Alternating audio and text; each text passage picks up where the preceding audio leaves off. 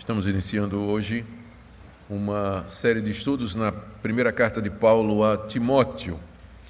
E nós iremos abrir a série com uma exposição das questões introdutórias referentes à carta. Essas questões são muito importantes. Saber quem escreveu, a quem escreveu, quando, em que situação, os motivos, todas estas coisas nos ajudam a entender o conteúdo da carta, embora não sejam absolutamente necessárias para uma compreensão salvadora do ensino da Bíblia. Isso aqui é muito importante que nós, que nós tenhamos em, em mente. Embora na teologia reformada nós afirmamos não somente sola escritura, mas nós dizemos que a Bíblia é a sua melhor intérprete.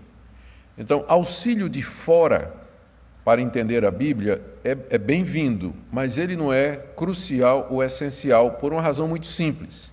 Que geralmente esse auxílio de fora, que envolve conhecimento de arqueologia, línguas originais, história, filosofia, é para os especialistas, o pessoal que faz teologia, o pessoal que se aprofunda mais. Os cristãos em geral, eles têm a Bíblia e somente a Bíblia. Então, se o entendimento e a compreensão salvadora da Bíblia fosse depender da pessoa ter o conhecimento de todas essas disciplinas, isso fere, primeiro, o bom senso, segundo, anula o plano de Deus, porque é que Deus nos daria uma revelação que só os estudiosos conseguem compreender? E terceiro, anula um princípio da reforma muito simples, que é, é um, é um nome difícil, a perspicuidade da Escritura, quer dizer, a clareza da Escritura, ela é clara. Qualquer pessoa, na, uh, lendo a Bíblia, com a ajuda do Espírito Santo, ela pode chegar à compreensão salvadora do seu conteúdo. É claro que tem questões interpretativas que vão depender de você conhecer uh, essas outras disciplinas, mas essas questões elas não são essenciais para a sua compreensão da mensagem central da Bíblia e da mensagem central dos seus livros.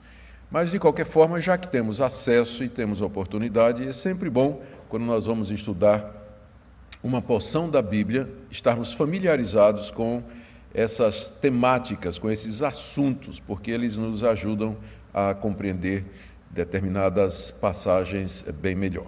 Então, hoje o que nós vamos fazer é tentar ambientar a, a carta que Paulo escreve a Timóteo com algumas das questões introdutórias. Vamos ficar só com os versos 1 e 2, que são o prefácio e saudação, e a partir desses dois versículos nós vamos procurar explicar essas questões maiores que nós já nos referimos aqui.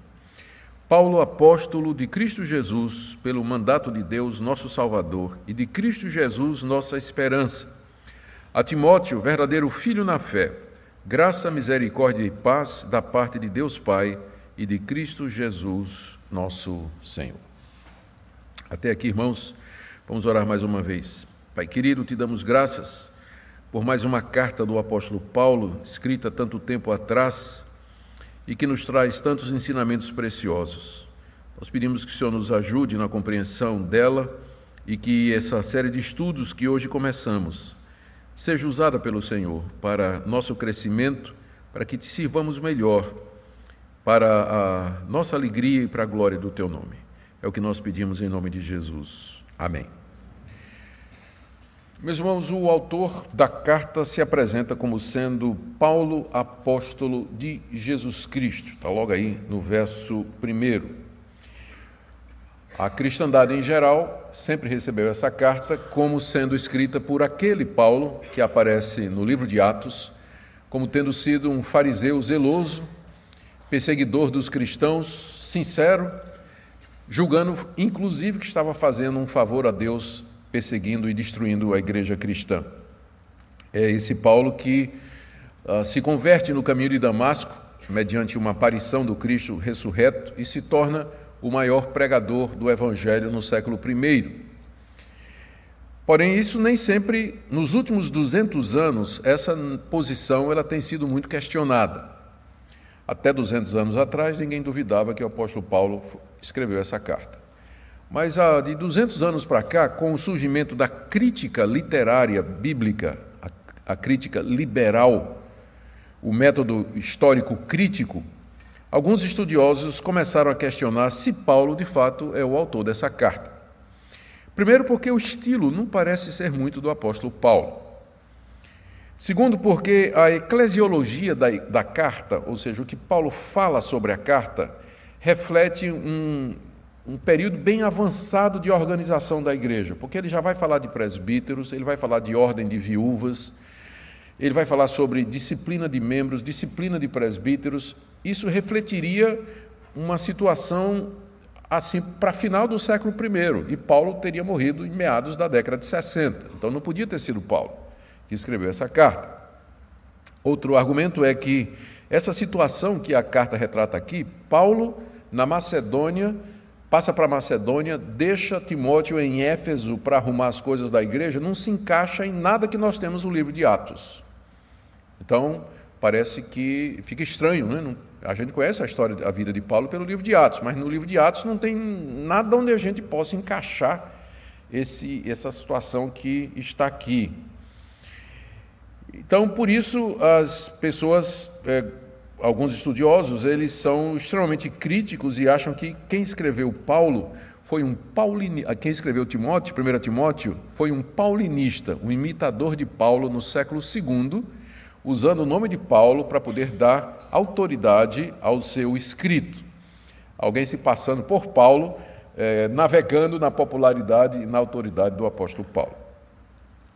Eu não acredito nisso que eu estou vendo um ou outro fazendo assim com a cabeça, tá? mas eu estou só descrevendo o que é que os críticos fazem. Tá? Então, é, nenhuma dessas questões, nenhum, nenhum desses argumentos levantados, ele é fatal para a compreensão histórica da igreja de que o apóstolo Paulo é o autor da carta. Primeira questão de estilo é bastante pueril. Autores variam de estilo, dependendo do contexto em que eles se encontram, da audiência a que ele se dirige, o vocabulário muda. Quando, se você pegar um, um livro meu, por exemplo, se você pegar o comentário de Tiago, que foi um comentário que eu escrevi fazendo pesquisa sentado, pesquisando no grego, no original e tudo mais. E aí você pega a, o meu comentário em Colossenses, que é o resultado de pregações minhas, pregações expositivas que a editora simplesmente transcreveu é? deu um formato literário e publicou. Se você não conhecesse quem são os dois autores, você diria que são dois autores completamente diferentes um do outro. Então, dizer que Paulo não é o autor dessa carta, porque o estilo dessa carta, o vocabulário não bate com, a, com outras cartas de Paulo, é um argumento muito de quem de, é um argumento de má vontade de quem não quer aceitar a autoridade de Paulo aqui nesses escritos. A questão da eclesiologia é também uma falta de, é, de, de eu diria, é, é, até capcioso, porque se consideramos o livro de Atos como sendo um livro bem localizado em meados do século I, nós já vemos no livro de Atos que cedo os cristãos começaram a se organizar. Em Atos capítulo 6 surge os diáconos, eleitos pela comunidade para cuidar dos órfãos, dos pobres e das viúvas. E no capítulo 14, Está dito que Paulo, ao término da segunda viagem missionária, ele e Barnabé e, e, e, os seus companheiros, eles passavam pelas cidades onde plantaram igrejas, organizando a eleição de presbíteros em cada igreja. Isso já na segunda viagem missionária do apóstolo Paulo. Então, é, é evidente que desde cedo os cristãos perceberam a necessidade de organizar e estruturar as suas comunidades. Portanto, o quadro que Paulo retrata aqui nessa carta que ele escreve a Timóteo, cabe perfeitamente dentro do escopo do livro de Atos. Não há necessidade de transferir isso para o final do século I ou início do século II. Além disso, os cristãos já tinham como inspiração as sinagogas. Os primeiros cristãos vinham de sinagogas, eles eram judeus. E a sinagoga era extremamente organizada. Tinha um conselho, tinha, tinha o, o sacerdote, tinha o escriba ou o religioso, o chefe da sinagoga, que era responsável pelos negócios da sinagoga, tinha um leitor, que era a pessoa que guardava os livros da lei num armário e que abria para que o pregador da época do dia fosse ler. A, a sinagoga tinha já uma liturgia elaborada, então o cristianismo não surgiu do nada, né? eles não inventaram a roda. Então, toda essa estrutura que os cristãos apresentam no livro de Atos eh, foi tomada emprestado, quer seja da sinagoga, quer seja do serviço no templo. Então, não há nenhuma dificuldade em aceitar que os cristãos cedo já eram bem organizados. Quem às vezes questiona isso é o pessoal que tem essa visão romântica de que os primeiros cristãos assim se reuniam informalmente nas casas, que não tinha assim nenhuma relação de autoridade, não tinha ninguém a quem eles prestavam contas, ninguém que pastoreasse, que disciplinasse, ministrasse os sacramentos ou pregasse a palavra. É uma visão distorcida da escritura. Muito cedo a igreja de Cristo se organizou e se estruturou. Então, o que Paulo está refletindo aqui cabe perfeitamente dentro do período de vida do apóstolo Paulo. E o fato de que realmente no livro de Atos nós não temos nenhum momento que possa encaixar isso aqui, isso por outro lado não significa absolutamente nada, porque o livro de Atos, ele não é uma biografia. O livro de Atos se propõe a contar os fatos relevantes para o tema do autor. Lucas, que é o autor do livro de Atos, se propõe a contar de que maneira os primeiros discípulos cumpriram a ordem de Jesus de pregar o Evangelho até os confins da terra. Até o, li, o nome Atos dos Apóstolos é equivocado, porque, na verdade, ele só fala de dois apóstolos. As, ele, ele, só fala da, das, das viagens missionárias de dois apóstolos, que é Pedro e depois Paulo. Dos outros onze, só João é mencionado, com exceção da eleição de Matias no início do, do livro de Atos, no capítulo 1. Mas o livro de Atos narra, primeiro, como Pedro abriu a porta do evangelho para os gentios, e segundo, como Paulo entrou por essa porta e pregou o evangelho no mundo todo. Então, Lucas não está dando uma biografia detalhada dos primeiros anos da igreja primitiva, e muito menos das viagens do apóstolo Paulo, das quais muitas vezes ele menciona apenas dizendo: saiu daqui, foi para ali, passou um tempo, foi pregar em tal lugar, e a gente não sabe o que, é que aconteceu naquelas cidades que onde, onde são mencionados, ou aquele tempo que são mencionados apenas de passagem. Então, não é argumento dizer que 1 Timóteo não encaixe nada que a gente conhece de Atos, porque o livro de Atos não pretende ser exaustivo da história da igreja cristã primitiva, apostólica. Há muitas lacunas, há muito espaço onde Lucas não diz absolutamente nada e onde Paulo poderia ter feito não só isso, mas muitas outras coisas, não é? que nós não temos ideia. Então, é, em conclusão, nós não temos nenhuma razão para abandonar a posição histórica conservadora de que o apóstolo Paulo é de fato o autor dessa carta destinada a Timóteo. Paulo aqui diz duas coisas sobre si mesmo que nós já estamos acostumados a ouvir da parte dele. Primeiro, ele se apresenta como apóstolo de Jesus Cristo. Ainda que ele esteja escrevendo para Timóteo, seu filho na fé, que o conhecia muito bem, alguns acham que essa formalidade de Paulo no início da carta é que, embora essa carta tenha sido endereçada a Timóteo, ela era para ser lida lá em Éfeso, na igreja de Éfeso, onde Timóteo estava ministrando. Então, a, a, Timóteo tinha que chegar lá, tinha que chegar na igreja de Éfeso e dizer: Aqui estão as instruções que o apóstolo Paulo me deu, e é dessa forma que nós vamos conduzir a igreja. É por isso que Paulo se apresenta de maneira mais formal numa carta que parece dispensar isso. Se ele está escrevendo para Timóteo, seu filho na fé, qual a necessidade dele dizer Paulo, apóstolo de Jesus Cristo? É, claro, Timóteo sabia disso. Mas é que aquela carta iria ser lida na igreja de Éfeso e era a base da autoridade de Timóteo para ele poder fazer as mudanças e introduzir a, a, as atividades que o apóstolo Paulo recomenda aqui que ele faça. Então, por isso que ele se apresenta com o seu título completo. Ele é apóstolo de Jesus Cristo. Ele foi nomeado por Jesus Cristo como seu representante, recebeu o dom da inspiração divina no escrever para registrar a palavra de Deus, foi chamado para lançar o fundamento da igreja, ele é testemunha da ressurreição e foi chamado pessoalmente por Jesus Cristo no caminho de Damasco. Estes são os elementos que faziam um apóstolo. E Paulo então se apresenta como sendo um deles. E ele acrescenta pelo mandato de Deus, nosso Salvador.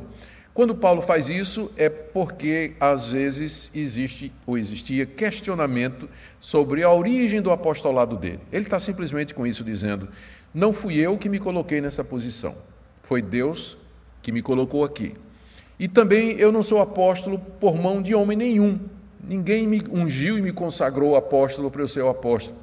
O meu apostolado é direto de Deus e do nosso Senhor e Salvador Jesus Cristo. Ele se refere a Deus como nosso Salvador, porque Deus não somente é o autor do plano da redenção, mas é também aquele que executa esse plano, e se refere a Jesus como nossa esperança, exatamente porque nesse plano de Deus Pai, a salvação se baseia na obra completa de Cristo, suficiente e final de Cristo na cruz do Calvário e na sua ressurreição. Por isso que Deus Pai é o nosso Salvador e Jesus Cristo é a nossa esperança, porque é nele que eu deposito a minha esperança, esperança certa de que Deus, o Salvador, haverá de me salvar conforme o seu desejo. Depois ele, ah, em seguida, ele, ele declara a quem a carta é escrita, a Timóteo, verdadeiro filho na fé. E ele faz o voto, graça, misericórdia e paz da parte de Deus Pai e de Cristo Jesus, nosso Senhor, que é uma saudação costumeira naquela época. Geralmente os gregos se saudavam com graça e os judeus com shalom, paz. E os cristãos juntaram esses dois e ainda acrescentaram misericórdia.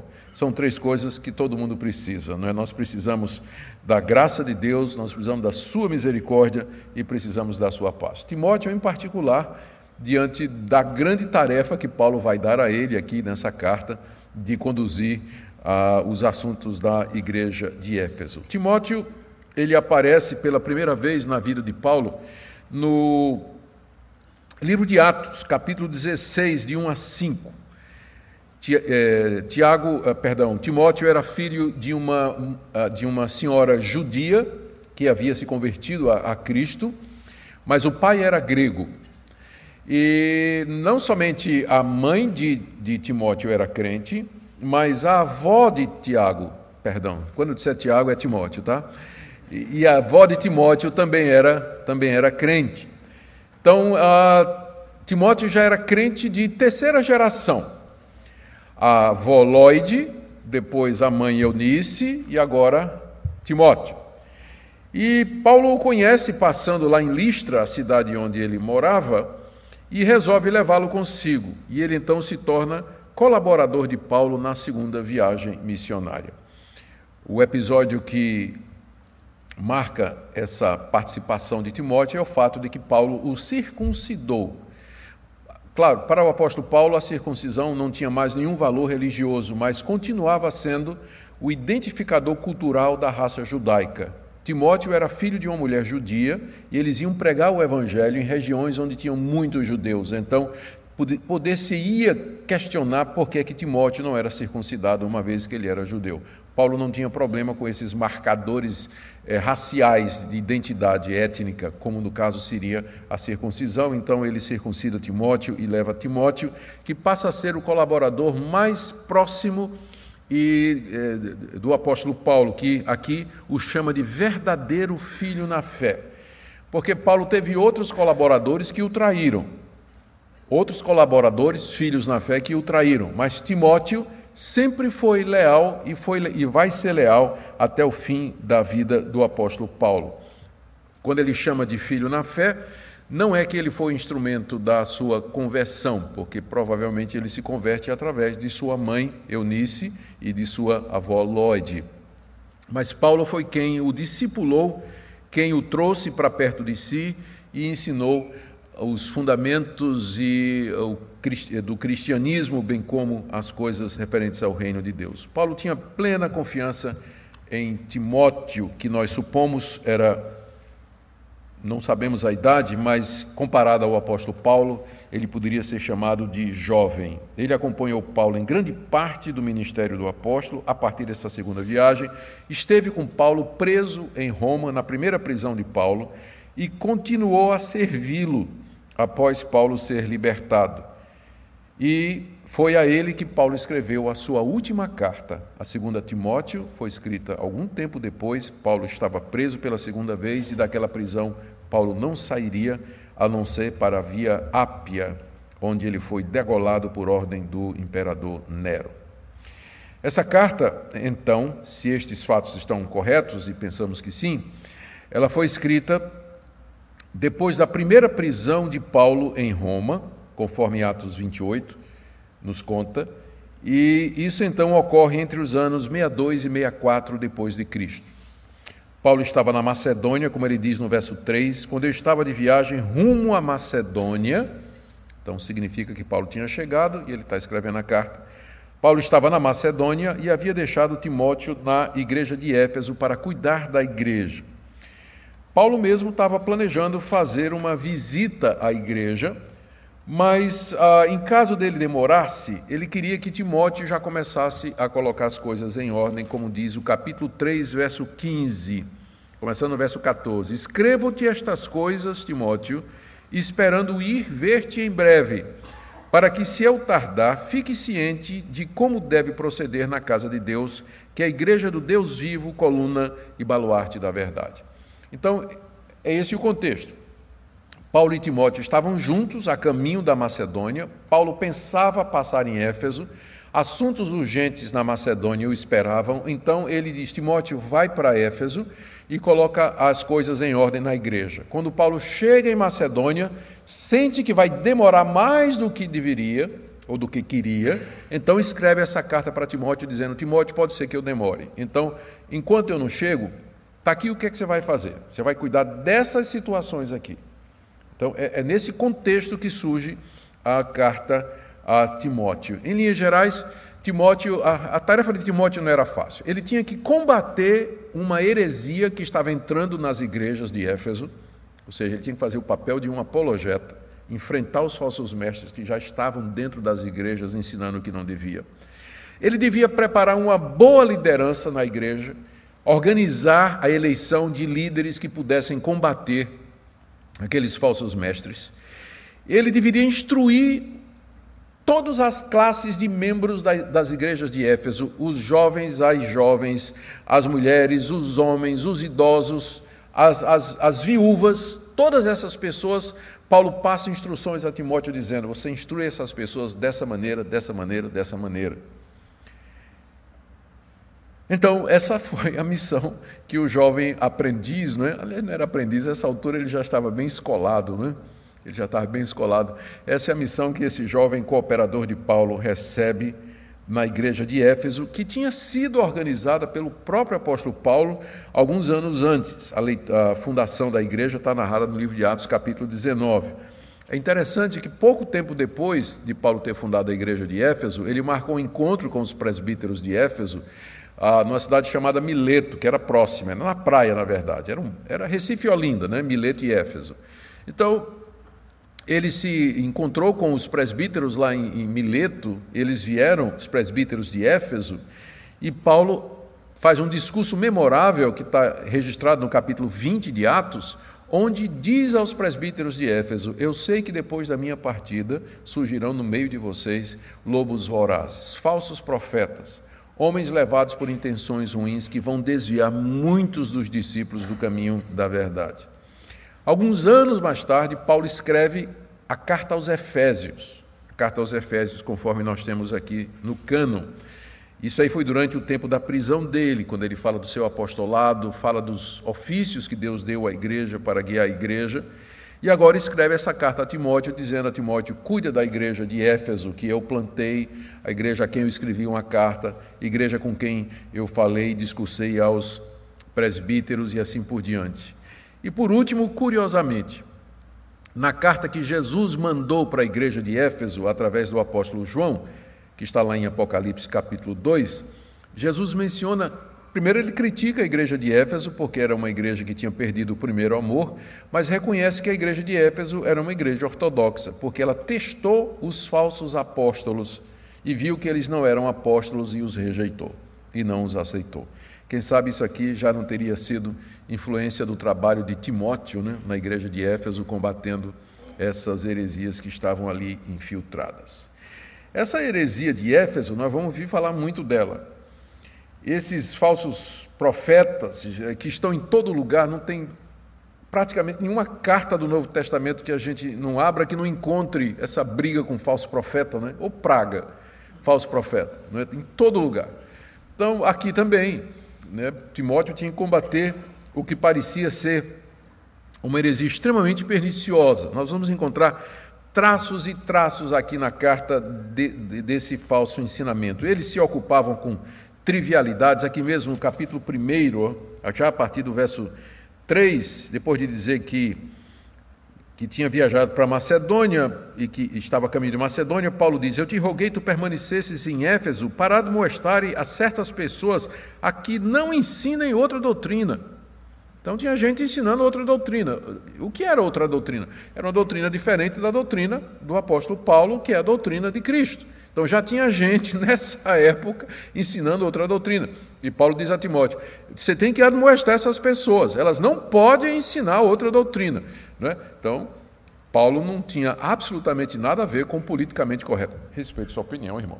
Né? Respeito. Cada um entende do jeito que quiser, cada um pensa do jeito que quiser. Vamos estar juntos, afinal o que vale é o amor. Que nada, diz o apóstolo Paulo. Timóteo diz para essa turma: não é para ensinar doutrina diferente, não. Só existe uma verdade. Só existe uma verdade.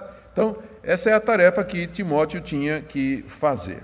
As demais tarefas, elas vão ficar claras à medida que a gente prossegue. Mas, no geral, Paulo escreve essa carta Primeiro, para que Timóteo ficasse firme, veja o que diz o capítulo 1, verso 18. Esse é o dever que te encarrego, ó filho Timóteo, segundo as profecias de que antecipadamente fostes objeto. Combate firmado nelas o bom combate, mantendo a fé e a boa consciência, porque alguns, tendo rejeitado a boa consciência, vieram a naufragar na fé. Palavra de encorajamento a Timóteo. Essa carta era para isso, encorajar Timóteo a ficar firme. O trabalho que ele tinha diante dele era um trabalho penoso, difícil. E no capítulo 3, verso 15, nós já lemos, Paulo diz: Se eu tardar, fique ciente de como deve proceder na casa de Deus, que é a igreja do Deus vivo, coluna e baluarte da verdade. Então, por esses motivos todos, Paulo escreve a primeira carta dele a Timóteo. Eu vou trazer para vocês agora, em segundo lugar, o esboço da carta, brevemente, de maneira breve, para que vocês vejam como é variada a carta, como ela é rica. E embora essa carta seja considerada como uma das cartas pastorais de Paulo, porque ela foi escrita a um pastor, né, Timóteo, que deveria pastorear a igreja, na verdade, como eu disse, ela foi escrita para ser lida também na igreja de Éfeso, Portanto, não só pastores vão aproveitar 1 Timóteo, mas os, os, os, cristãos em geral, os crentes em geral, eles tiram um grande proveito do que está aqui, porque Paulo tinha em mente o bem-estar deles também. Eu vou dar para vocês um esboço da carta. O capítulo 1 tem as seguintes partes: primeiro, saudação, versos 1 e 2, que nós já vimos. Segundo, como Timóteo deveria tratar os falsos mestres da lei esses falsos profetas que aparentavam ou se apresentavam como sendo mestres na lei de Moisés. Está aí do verso 3 até o verso 11. E nessa parte, Paulo fala da missão de Timóteo, o alvo dele e os inimigos que ele encontraria. Então, vão dar bons estudos isso aqui, com certeza. Depois, no capítulo 1, de 8 a 11, Paulo explica por que, que Deus deu a lei. Porque era essa a a polêmica. Esses falsos mestres se apresentavam como sendo mestres da lei, mas estavam dando apresentando uma finalidade da lei de Deus contrária àquela finalidade verdadeira. Então Paulo depois de detonar, de desconstruir a ação deles, Paulo diz: porque o que é a lei de Deus? Ele diz que a lei é boa, capítulo 1, verso 8, e qual o propósito da lei? Capítulo 1, verso 9. E aí, do verso 12 a 17 do capítulo 1, ele fala de como a graça de Deus, em contraste com a lei, se revelou na conversão e no chamado dele. Talvez essa é uma das passagens mais conhecidas da primeira carta de Timóteo, quando Paulo fala de como ele era antes um perseguidor da igreja, versos 12 e 13, como Deus, exatamente por isso, porque ele era o pior de todos, Deus o chamou, verso 14, e como Aquilo que Paulo aprendeu da conversão, capítulo 1, verso 15, é muito conhecido. Fiel é a palavra digna de toda aceitação, que Cristo Jesus veio ao mundo para salvar os pecadores, dos quais eu sou o principal. Paulo aprendeu isso na, por experiência própria, e o objetivo pelo qual Deus o converteu está aí no verso 16 ao verso 17, é para que Paulo servisse de exemplo para todo mundo da graça de Deus. E terminando no capítulo 1, Paulo exorta Timóteo a combater o bom combate, combater da maneira certa e ter cuidado com os maus combatentes. Isso é só o capítulo 1. No capítulo 2, Paulo traz instruções sobre o culto. Esse capítulo vai ser muito bom. Primeiro, ele orienta os homens que devem orar por todos, porque Deus quer a salvação de todos. Aqui vai dar uma briga boa, né? O que, é que significa isso? Que Deus quer a salvação de todos. Versos 1 e 2. Motivos que Deus quer a salvação de todos, e por isso devemos orar por todos, porque é agradável a Deus, verso 3, porque Deus quer salvar a todos, verso 4, e Cristo se deu por todos, versos 5 e 6. Eu acho que vou faltar nesse dia, pedir para o pastor Cláudio e aí Paulo então fala do seu ministério entre os gentios, logo em seguida, já com isso significando que todos é judeus e gentios. Não somente judeus, mas gentios. Lembrando que a palavra todos, toda vez que aparece com a conotação soteriológica de salvação, tem que ser analisada no contexto. Quem são estes? O que, é que quer dizer Deus quer que todos sejam salvos? É cada pessoa ou pessoas de entre os judeus e dos gentios. Veremos. Como proceder no culto? Então, primeiro ele fala sobre oração, depois ele fala orando por todos, depois como os homens devem proceder, levantando mãos, orando, verso 8, como as mulheres devem se trajar, versos de 9 a 10, e como elas devem aprender. A mulher aprenda em silêncio, não permito que a mulher ensine. Vai ser outra confusão aqui. E ele vai dar os motivos pelos quais ele dá essa ordem aparentemente absurda e contraditória, uma vez que em 1 Coríntios 11 ele fala da mulher que ora e profetiza na igreja. E aqui ele vai dizer para a mulher não ficar calada, como é isso, né? Esperem que a gente vai chegar lá. Capítulo 3, ele começa então instruções que Timóteo deveria dar sobre os líderes da igreja. Primeiro, sobre a escolha de presbíteros e pastores Quais seriam as qualificações exigidas? Versos de 1 a 7.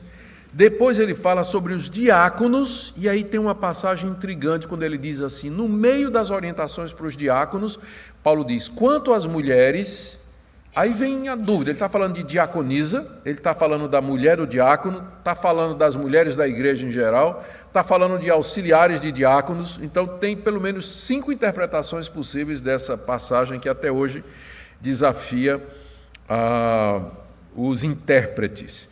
E os motivos pelos quais, então, ah, sim, aí ele termina o capítulo 3 dizendo por que ele escreveu, que foi aquela passagem que nós já lemos, de como ele devia proceder na igreja. Quer dizer, ele, ele diz assim: olha, para ser líder na igreja são essas qualificações.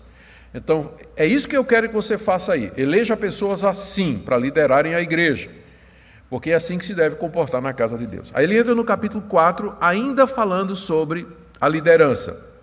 Ele fala do erro dos falsos mestres, ele volta a falar dos falsos mestres, tinha deixado os falsos mestres meio de lado, mas ele volta a falar no capítulo 4, de 1 a 5. Essa passagem vocês conhecem bem, né? ele, é, ele diz: O Espírito afirma expressamente que nos últimos tempos alguns apostatarão da fé por obedecer a espíritos enganadores, ensino de demônios. É uma das passagens mais conhecidas de 1 de primeiro Timóteo. Então, aí do verso 1 até o 5, Paulo denuncia o erro dos falsos mestres, dizendo que a apostasia é a marca da nossa época, que ela é causada por demônios, que é divulgada por homens maus e que nega as coisas boas de Deus. Meados do capítulo 4, Paulo agora dá orientações pessoais a Timóteo. Como é que ele deveria, o que é que ele deveria fazer diante de toda essa situação? Expor a verdade, verso 6, rejeitar o erro, verso 7, exercitar-se na piedade, de 7 a 10, ser padrão dos fiéis, de 11 a 12, dedicar-se à pregação, 13 a 14, ser diligente, verso 15, e cuidar de si mesmo da doutrina, verso 16. Está aqui um roteiro para os pastores, se você quiser assim, né? um manual de como o pastor deve cuidar de si mesmo, você tem aqui no capítulo 4, de 6 a 16. E aí, capítulo 5, ele dá a Timóteo várias instruções sobre diferentes grupos da igreja. Ah, ele começa primeiro falando do homem idoso, como é que Timóteo deveria repreender o homem idoso, porque o homem idoso também erra, e o fato dele ser velho não quer dizer que ele não possa ser repreendido. O problema é que Timóteo era jovem, e como é que ele ia repreender os idosos da igreja quando os idosos errassem? Então, instruções não somente para o idoso, mas para a idosa também, porque a idosa também erra. Idosa também precisa ser corrigida. O problema é quando o pastor é mais moço, né? E como é que fica isso? Então, tem aqui eh, Paulo conhecendo o dilema, sabendo do dilema, né? Ele já diz a Timóteo como é que ele deve fazer. Depois ele trata das viúvas. Quase o capítulo 5 todo é sobre viúvas. É interessante, porque ele fala que a viúva primeiro tem que ser sustentada pela família. Depois ele dá as qualificações da viúva que pode ser sustentada pela igreja. Depois ele fala o que é que ele quer das viúvas mais jovens, que elas casem, obviamente se aparecer pretendente. E o cuidado que todos os cristãos têm que ter pela sua família, está no verso 16. Aí ele volta para os presbíteros. Ele fala sobre o sustento dos presbíteros, como apresentar denúncia contra os presbíteros quando eles estiverem errados, como eles devem ser consagrados para presbíteros, 21 a 22, e aí um parêntese sobre a saúde de Timóteo. É curioso, porque no meio de orientações sobre os presbíteros, denúncia de presbítero, disciplina de presbítero, consagração de presbítero, Paulo parece preocupado com a saúde de Timóteo e diz assim: Olha, toma um pouquinho de vinho com água por conta do teu estômago e das tuas frequentes enfermidades. Aí é úlcera, né? Porque se tem um assunto que dá úlcera em pastor, é presbítero conselho da igreja. Né? Então, por isso, sabendo disso, é que Paulo, quando vai falar dos presbíteros, ele diz: Olha, não é? por conta do teu estômago, das frequentes enfermidades, toma uma sangriazinha que vai fazer bem. É uma sangria, viu? É com água. Você viu aqui, não é? É com água. Um pouco de água com vinho, né? para poder melhorar o estômago. Tá certo? Então, ele faz um parênteses sobre a saúde de Timóteo e fala dos cuidados quanto à ordenação de oficiais. Capítulo 6, que é o final, ele continua falando sobre, ele fala agora para os escravos, como é que os escravos cristãos deveriam se comportar.